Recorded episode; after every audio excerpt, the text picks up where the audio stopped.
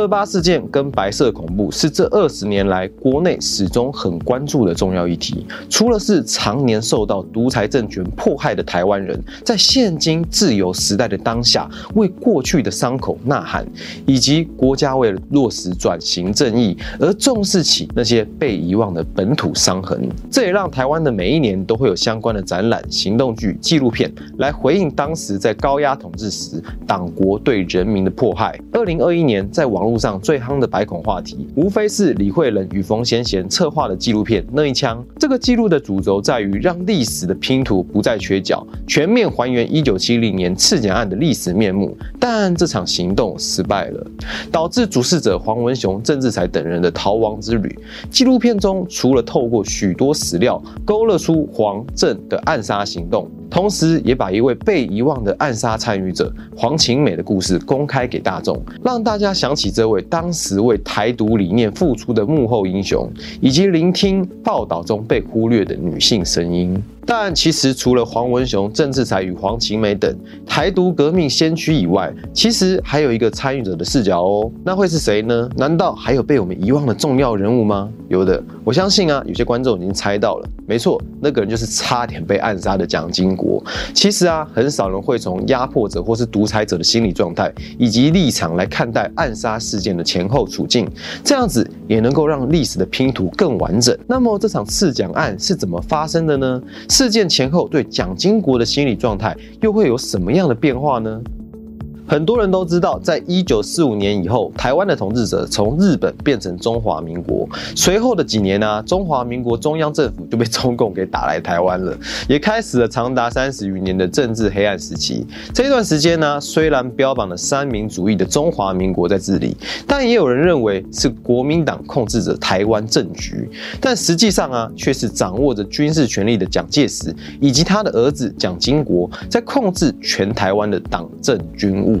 被父亲指派为特务指导者的蒋经国，其实内心是非常复杂的，因为啊，这是一份吃力不讨好的工作，跟他起先在赣南、上海打探的困难度有得比呀。他也很明白，父亲会重用他是基于他曾经在苏联当人质，还有跟共产党交涉的经验，相对于其他官员来说丰富的多。所以啊，他只能在日记上面写着：“革命之需要，尽一己之心力耳。”其实有些人会认为，蒋经国成为特务头子以后，应该是赖滥用权力、滥捕反对者，并安上匪谍罪名，处决或关押。但是从蒋经国的角度来看，事情却没有这么单纯哦。蒋经国多次在日记上写道，他每次看到部下为了邀功而错抓良民，并乱安罪名而感到恶心。蒋经国曾经因此痛骂手下无道无德，不知道造成了多少黑暗情况。又说匪谍应该是要杀的，而被杀的如果是没有罪的人，实问心不安矣。他还曾经因此杠上调查局高层，批判他们错抓良民的行为，含血喷人，令人心寒呐。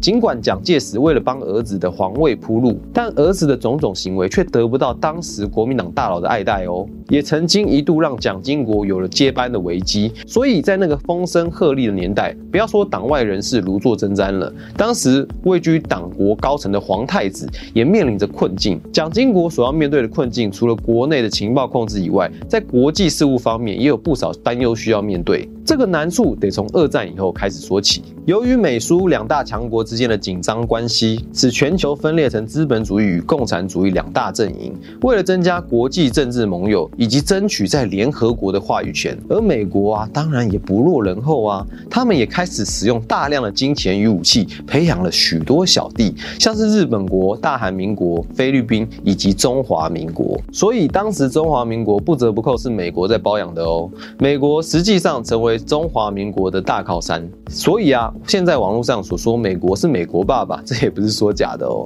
不过啊，作为资本主义阵营的老大，我们的美国爸爸对于投资当然是很在行的啊，所以啊，不会盲目的吧。鸡蛋放在同一个篮子里面，其实啊，在承诺金援与防卫台湾的同时，他们也观望中共跟苏联之间会不会有产生矛盾？随着韩战结束以后，中苏在一九六九年爆发珍宝岛冲突，两国之间的关系可以说是越来越恶化。于是啊，美国开始尝试跟中共接触，想不到正合了毛泽东跟周恩来的意思。于是。中美两国也开始进入了互相暧昧的蜜月期。从这个时候开始，台美之间的关系就越来越奥妙了，仿佛像是情侣分手的前奏。这让统治台湾的国民党高层开始紧张了起来。尤其是身为皇太子的蒋经国，他可能无奈的想着：未来江山可是由我来背啊！如果这导致了中华民国垮台，那我不就成为了千古罪人了吗？这样不行。于是就有了接下来一连串的与美交涉，也促成了蒋经国。在一九七零年的访美之行，由于国民党独大的中华民国政府并不是一个真正民主自由的国家，从一九四九年因为国共内战撤退台湾以来，就以反攻大陆作为长期军事化独裁的唯一理由。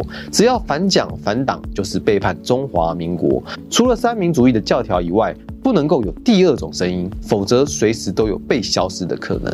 所以，一个正常标榜民主自由国家该有的言论自由、选举透明、司法公正以及人民免于恐惧等等的权利，很抱歉，在当时的中华民国可是没有的哦。因为啊，有着反共的美国爸爸当靠山，同样反共的国民党常常把取缔共匪挂在嘴边，开始打压跟控制台湾岛内的知识分子，迫使很多岛内精英、年轻的学子常常透过贸易、留学到日本或是美国，揭发国民党在台湾的恶行，并高举。台湾人要自由，台湾要独立的口号。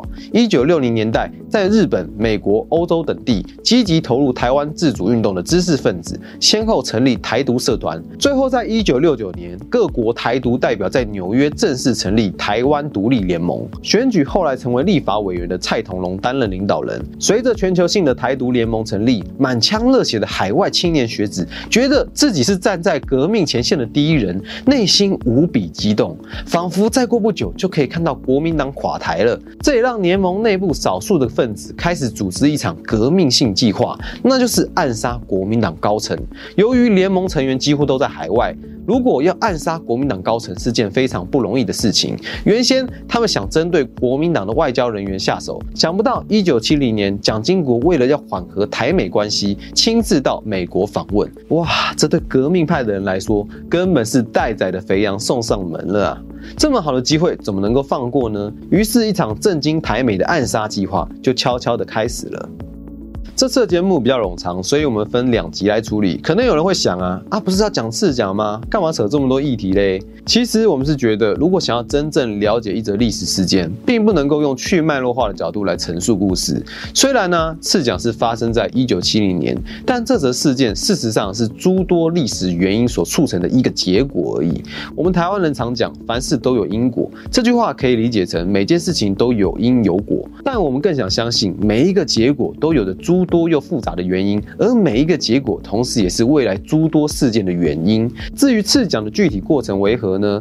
躲过刺杀的蒋经国又是如何看待这场事件的呢？那我们就留在下集再继续讨论喽。说到这里啊，还是有几个问题想要跟大家一起讨论讨论。一，近年来啊，美国爸爸跟我们的关系好像要逐渐进入了蜜月期，但我们看过去的历史经验，你们觉得这场蜜月旅行能够持续多久呢？二，所谓的非常时期采取非常手段，为了控诉国家的暴力与独裁，使用暗杀手段来对付独裁者，你认同这样的做法吗？欢迎你在底下留言，让我们知道你的想法。那今天节目就到这里为止喽。欢迎你帮我们把影片分享出去，让更多人知道赤脚案的国际局势吧，一起成为一个 better man。我们下次见喽，拜拜。